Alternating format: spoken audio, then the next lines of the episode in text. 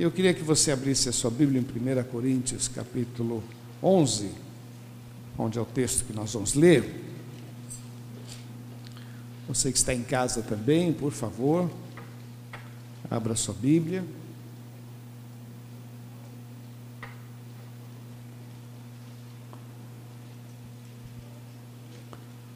Primeira Coríntios, capítulo 11, o verso 23, que diz assim: Porque eu recebi do Senhor o que também vos ensinei. Eu acho muito legal essa abertura, você sabe que o apóstolo Paulo ele não conviveu com Jesus. Né? Ele teve um encontro com Jesus, lá em Atos 9, que foi um encontro, estava no caminho, indo para Damasco, mas ele não conviveu, ele não estava naquela última ceia. Então ele diz aqui, porque eu recebi do Senhor o que também vos ensinei, e ele dá alguns detalhes, detalhes de quem estava lá na ceia. Então, quando ele diz eu recebi do Senhor, meu irmão, de fato ele recebeu uma revelação de Deus. E ele então transcreve isso para nós, é, porque eu recebi do Senhor, que também vos ensinei, que o Senhor Jesus, na noite em que foi traído, tomou o pão.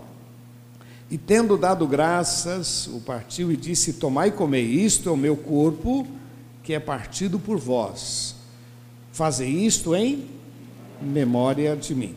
Semelhantemente, também, depois de cear, tomou o cálice, dizendo: Este cálice é o Novo Testamento, ou a nova aliança é, no meu sangue. Fazei isto todas as vezes que beberdes em memória de mim, porque todas as vezes que comerdes este pão e beberdes este cálice, anunciais a morte do Senhor até, até que venha. Portanto, qualquer, e aqui começa uma, uma orientação, podemos até chamar de uma puxada de orelha, né? Portanto, qualquer que comer este pão ou beber o cálice do Senhor indignamente, diz o texto, será culpado do corpo e do sangue. Examine-se, pois, o homem a si mesmo, e assim coma deste pão e beba deste cálice. Porque o que come e bebe indignamente, come e bebe para sua própria condenação não discernindo o corpo do Senhor. Por causa disto há entre vós muitos, muitos fracos, doentes e muitos que dormem, né? muitos que morrem antes do tempo. Porque se nós nos julgássemos a nós mesmos, não seríamos julgados ou corrigidos ou disciplinados mas quando somos julgados, somos repreendidos pelo Senhor para não sermos condenados com o mundo.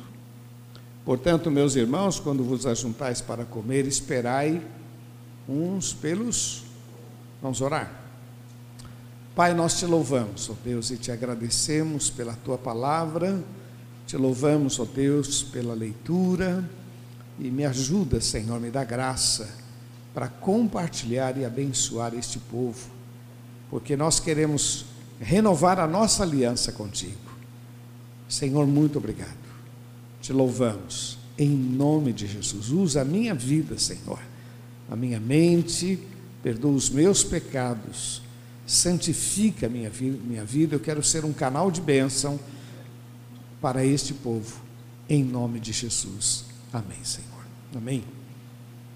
Queridos, uma das coisas que eu acho legal na ceia do Senhor que é a maneira pela qual a gente pode começar um novo tempo com o nosso Deus. A gente nada justifica os nossos erros e pecados, mas a ceia do Senhor é a oportunidade que eu tenho para começar um novo tempo, uma nova fase. Que no nosso caso a gente toma ceia uma vez por mês, que significa que nós estamos criando uma, uma nova fase daqui até dezembro. E olha, meu irmão, muitas coisas podem acontecer sobre as nossas vidas. Primeira coisa que eu queria destacar para você aqui, meu irmão, que a ceia é a lembrança de que Deus nos ama. Amém? Deus nos ama. Essa é a lembrança. Sei, quando a gente vai participar da ceia, o pão, o cálice, nós estamos relembrando: Deus nos ama. Por isso, se algum sentimento ao longo do tempo vier sobre, sobre você, aonde você se sente meio sozinho, abandonado, ninguém me ama, ninguém me quer, ninguém me chama de meu amor, sabe essa coisa assim, bem deprê? Né? Então, esse sentimento é coisa da tua cabeça, porque Deus nos ama. O amor dele foi revelado na pessoa de Jesus. Então, isso é, isso é ponto final, isso é Deus nos ama. Então, a ceia é a lembrança disso, de que nós somos fruto do grande amor de Deus. Se não fosse o Senhor, nós não teríamos história para contar. Segundo, as, segundo aspecto que eu queria deixar para você, é que a ceia é a lembrança que Deus abomina o pecado. Deus, Deus odeia o pecado, vamos chamar assim, muito mais grosseiro, mas Deus abomina o pecado, mas ama o pecador. Então nós precisamos repensar na nossa maneira de ser. Como é que eu vou andar com o Senhor? Se eu estou esperando da parte de Deus milagres, ações, algumas coisas eu preciso tirar do meu caminho. Não adianta pensar que no final vai dar tudo certo, que não vai. Hoje, quando a gente anda na rua e vê um fumante, você já pensa no coronavírus. Eu pelo menos penso, né? Coitadinho, olha. Meu Deus, coitado, olha, tá? A pessoa mesmo está trazendo sobre si um prejuízo que depois vai custar caro. O pecado, ele custa caro, ele machuca. No momento do pecado em si, ele é saboroso, né? o pecado ele é doce, mas depois as consequências são amargas. Então, nós temos que repensar. A ceia do Senhor é para a gente olhar para a cruz e ver como, qual é a visão de Deus sobre o pecado. É só a gente ver ali. Jesus desfigurado, açoitado, ensanguentado, humilhado, constrangido. É assim que Deus vê. É só para a gente entender que ali nós encontramos o amor de Deus mas também encontramos a visão de Deus sobre o pecado. A ceia do Senhor também é a chance que eu tenho de relembrar que eu fui comprado. Fala para quem está ao seu lado, eu tenho um dono. Fala, eu tenho um dono. Por que, que eu digo isso, meu irmão? Porque nós somos comprados por bom preço, diz a palavra de Deus. É uma coisa interessante que Deus nos criou e depois ele nos comprou. Ele nos cria, ele nos dá vida. Eu gosto de brincar dizendo que se Deus um dia fiz, é, dissesse, vamos ficar de mal, dá o dedinho aqui, vamos ficar de mal. Cada um pega o que é seu. Você pega o que é teu, eu pego o que é meu. Se isso acontecesse, Deus tiraria de nós a nossa vida, porque a nossa vida não nos pertence, pertence a Ele. O sopro de vida, a existência, isso pertence a Deus. Agora, mesmo Ele nos dando a vida, Ele nos comprou. Só para a gente entender como a gente tem valor. Ele nos comprou em Cristo Jesus. O preço foi alto, mas Ele disse que valeu a pena.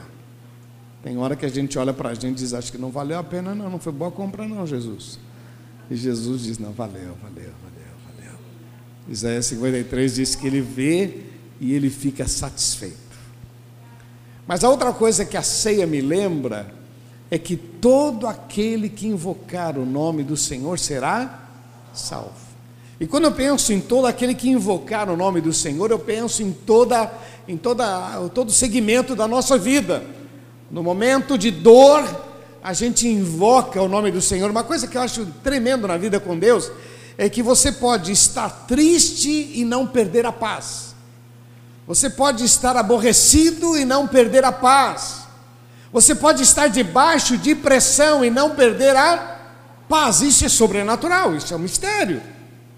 E o texto diz: olha, quando você invoca, no dia da tua dor, no dia dos teus problemas, nas confusões da vida, quando a gente invoca o Senhor, ele se manifesta. A palavra de Deus diz que as suas mãos não estão encolhidas e nem os seus ouvidos fechados. Então a ceia do Senhor, meu irmão, é a lembrança que Deus me ama, que Ele abomina o pecado e que Ele me comprou. E agora, nesse relacionamento com Deus, todo aquele que invocar no momento da tua aflição, do teu problema, se você, ao invés de ficar falando sozinho, ou ficar ruminando aquilo na mente, se torturando, se você for aos pés do Senhor, você vai ter resposta em nome de Jesus. Amém? Essa é grande vantagem, eu me sinto assim, é, é, é um prazer a gente poder, no dia das nossas dores, clamar e falar com Deus e derramar a nossa vida. Como diz o texto, que o choro pode durar uma noite, mas a alegria vem pela manhã. Grandes coisas fez o Senhor por nós, por isso nós estamos alegres. Então, esse relacionamento com Deus é tremendo. Então, a ceia, ela me dá a chance de fazer essa renovação com o nosso Deus. Bom, deixa isso de lado, vamos aqui para outra questão. Três elementos são importantes para a ceia: o pão, que representa o corpo de Cristo, o, o cálice ou vinho, o suco de uva, que representa o sangue, mas o terceiro é um coração quebrado. Por isso que o texto ele gasta um tempo falando aqui sobre a gente. Queridos, havendo pão, havendo sangue e havendo um coração quebrado, queridos, nós estamos agora então diante de um novo começo, é uma nova fase. Você não tem ideia o que Deus vai fazer na sua vida neste mês. A gente tem declarado que este é um ano de conquistas, que este é um ano de milagres sobre as nossas vidas. E olha, meu irmão, eu fico feliz de ouvir testemunhos que no meio desta crise toda, gente que perdeu emprego e depois arrumou emprego, gente que perdeu emprego e, e arriscou e hoje está avançando em outros segmentos, gente que comprou apartamento no meio da crise, comprou casa no meio da crise, fez negócios no meio da crise, meu irmão, é a sua graça do Senhor, em nome de Jesus, não é? Gente que está vendo restauração, o lar, olha, gente que não vivia bem, que não se relacionava bem. Esse isolamento foi uma benção, vamos falar a verdade, hein? Para muitos casais foi. No início houve aquele atrito, depois foi se acertando e agora está virando um céu em nome de Jesus. Não é?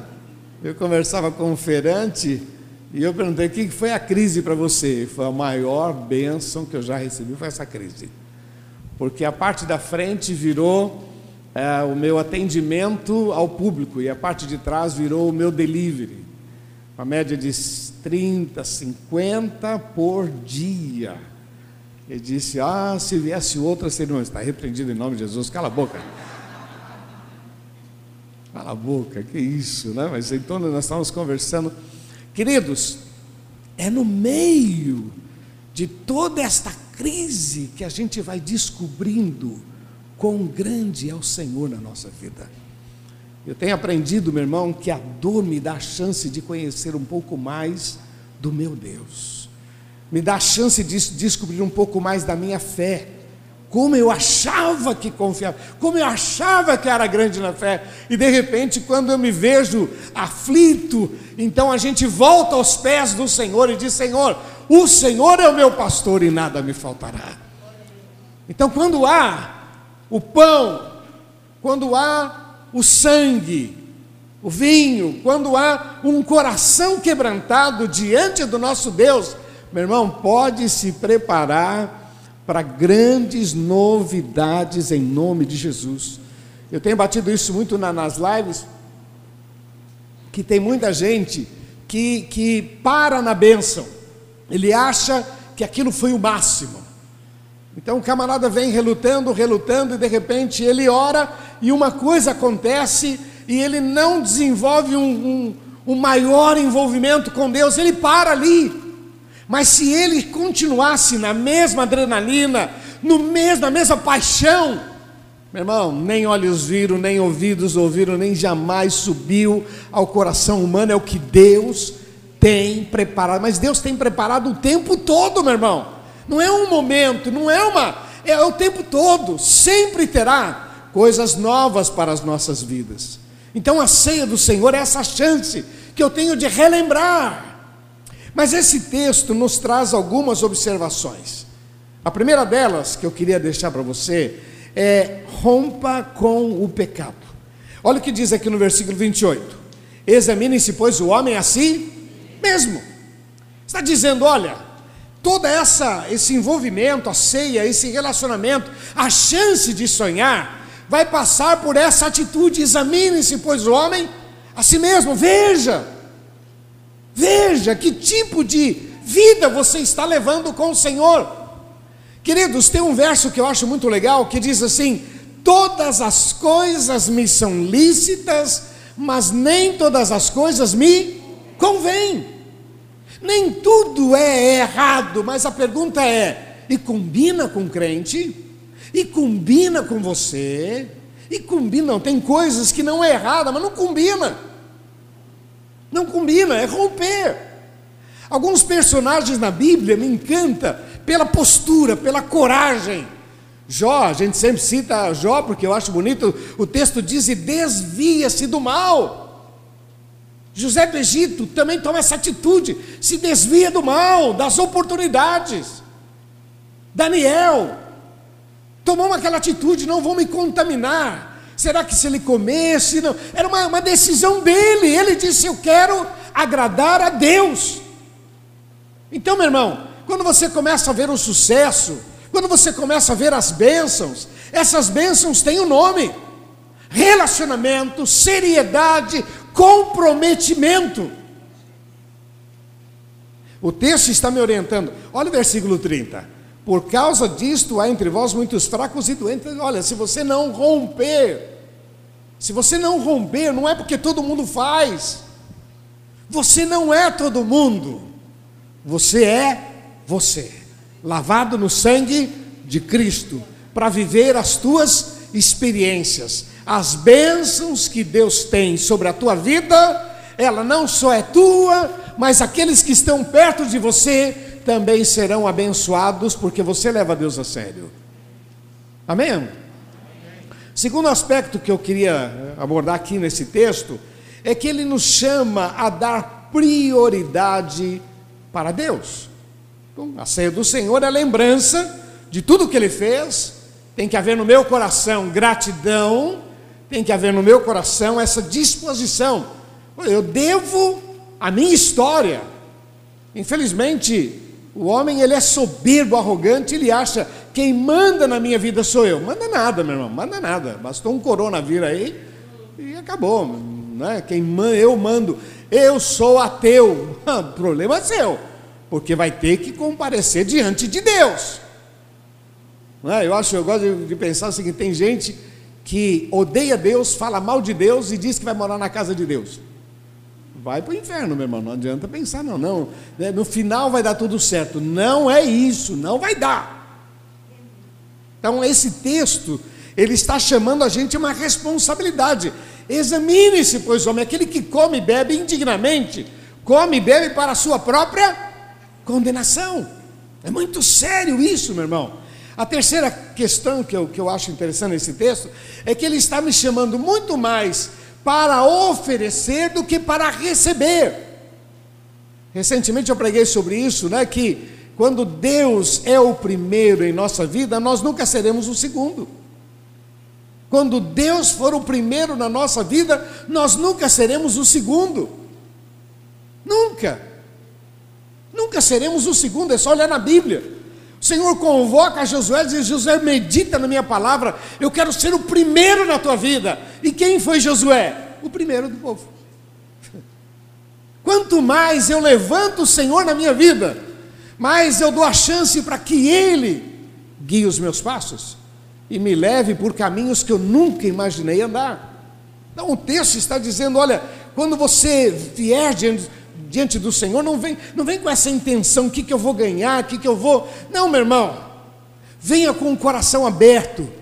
Quando a gente lançou há muitos anos a celebração do dar, e a gente foi incentivando é algo muito gostoso fazer com que os corações aprendam a ser generoso.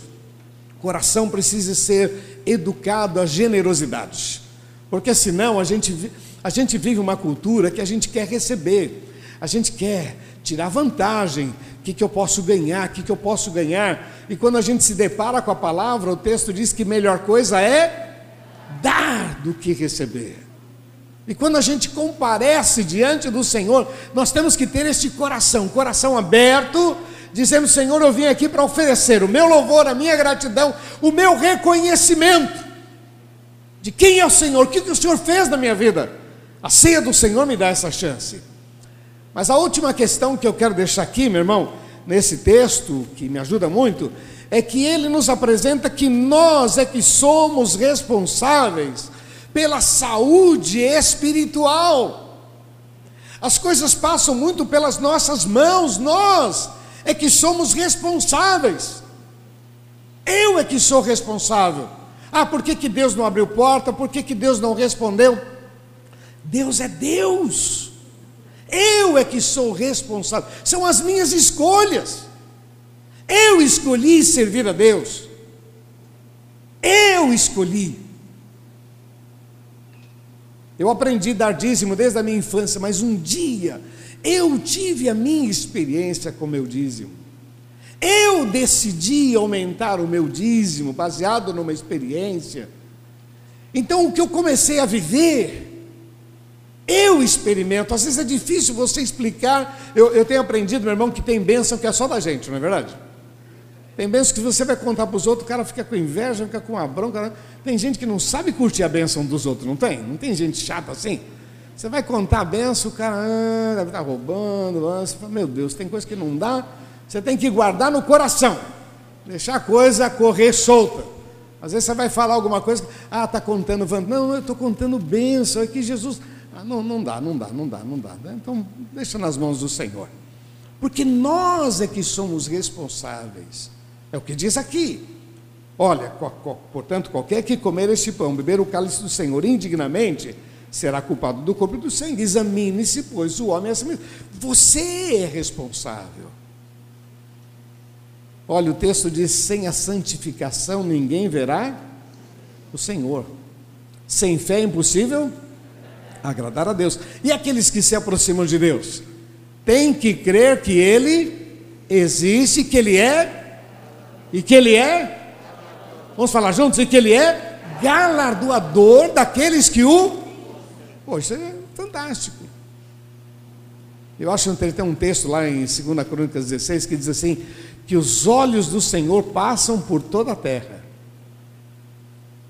procurando quem são os sinceros de coração, para que Ele possa se mostrar forte. Queridos, quando você vai lendo a Bíblia, você percebe o seguinte: Deus gosta de fazer milagres. Faz parte da sua natureza. Fazer milagres, responder oração, faz parte da sua natureza. Natureza. Agora, seus olhos passam procurando pessoas que são sinceros para com Ele. O nosso relacionamento é com Ele, ah, mas fulano merece. Não é questão de merecimento. Qual é o teu relacionamento com ele? A ceia do Senhor, ele está trazendo. Vamos, vamos voltar aqui, ó. Vamos voltar. Nós só estamos aqui por causa de Jesus. Nós só estamos aqui porque Deus nos amou de tal maneira. Nós só estamos aqui porque um dia a gente decidiu aceitar a Jesus como Senhor e Salvador. Nós só podemos sonhar com um futuro melhor porque nós temos promessas de Deus sobre as nossas vidas, tomamos posse. Então, nós somos responsáveis. Nós não podemos, é, seja o que Deus quiser. Essa frase é muito bonita, mas na verdade nós temos responsabilidades. Então, a ceia do Senhor é a relembrança de que um novo tempo pode vir sobre as nossas vidas. Eu queria terminar dizendo para você, meu irmão, você quer uma vida de vitória abundante, uma vida de, de grandes realizações, então é necessário, vou falar bem rapidinho aqui, ó, seriedade, comprometimento, envolvimento, renúncia, iniciativa, focado em Cristo. Amém? Deixa eu voltar, deixa eu falar outra vez. você quer uma vida de vitória, uma vida abundante, uma vida realmente gostosa com o Senhor, precisa seriedade, ser sério, comprometimento, envolvimento, renúncia, iniciativa, focado em Cristo. A ceia do Senhor, ela diz: não, você tem que voltar, é, é Ele, ponto final, é Ele. Ah, mas Fulano, não é Ele. Mas tal porta, é Ele, é Ele. Segundo, obediência à palavra. Vamos falar juntos? Obediência a. Mais uma vez forte. Obediência a. Meu, passa os céus e a terra, mas a palavra de Deus permanece para sempre. Cuidado com, com essas. Tem muita gente vasculhando o que, que o grego, o hebraico, a palavra no original. Meu irmão, viva o trivial, que já não é fácil. Né? Tem gente que está procurando mais peso sobre a sua cabeça. Cuidado. Obedeça a palavra. Focado na palavra. Terceiro, em memória. Em memória. Significa não esqueça. Não esqueça. Não esqueça. É o que o texto diz algumas vezes, olha, em memória de mim fazer meu. Não, não esqueça, não esqueça. E por último, fé. Uma plena confiança no Senhor. Amém, queridos? Isso é a ceia do Senhor, é a chance que a gente tem de renovar. Deixa eu, eu vou deixar aqui três versículos para você. O primeiro está em 1 Coríntios 1, 18, que diz assim: Porque a palavra da cruz é loucura para os que perecem. A palavra da cruz é loucura para os que, mas para nós é o poder. Palavra da cruz. Outro versículo, capítulo 1, verso 27. Mas Deus escolheu as, as coisas loucas deste mundo para confundir as sábias. Mais uma vez, Deus escolheu as coisas loucas deste mundo para confundir as sábias. Deus escolheu as coisas fracas deste mundo para confundir as fortes. Amém? Então eu acho muito legal isso, porque Deus escolheu. Quando eu digo coisas loucas, dá uma olhada para quem está do teu lado. Dá um sorriso para ele, só dá um sorrisinho assim. Então, sem querer ofender ninguém, mas Deus escolheu as coisas loucas deste mundo. É loucura, meu irmão. Muitos, quantos no passado, no passado disseram crente nunca? Quantos falaram que nunca ser crente? Peixe morre pela boca, tá vendo? tá vendo? Tá vendo? Levanta outra vez, por favor, só para crente nunca, nunca. Quando, quando você falar assim, dízimo, eu nunca vou dar dízimo, levanta a mão. Pois é, meu irmão, mas é. Até lá na janela, até lá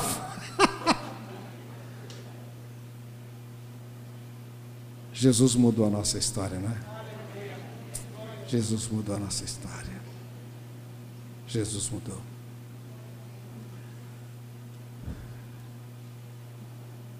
Às vezes a gente fica tão triste com os problemas, mas com muito respeito, meu irmão, foram muitos problemas que trouxeram muitos para Jesus.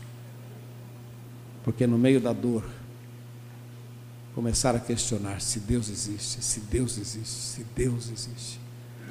E quantos foram transformados e abençoados. A ceia do Senhor é para a gente lembrar que a gente não valia nada. Que o nosso valor hoje está em Cristo Jesus. Tem pessoas que te admiram, tem pessoas que te respeitam, tem pessoas que te elogiam. Receba elogio, mas nunca roube a glória de Deus. Senhor, se não fosse o Senhor, eu seria mais um. Só somos o que somos pela graça de Deus. Então, participar da ceia, meu irmão, é uma coisa assim fantástica, porque a gente está renovando a nossa aliança com o Senhor. Em nome de Jesus. Amém.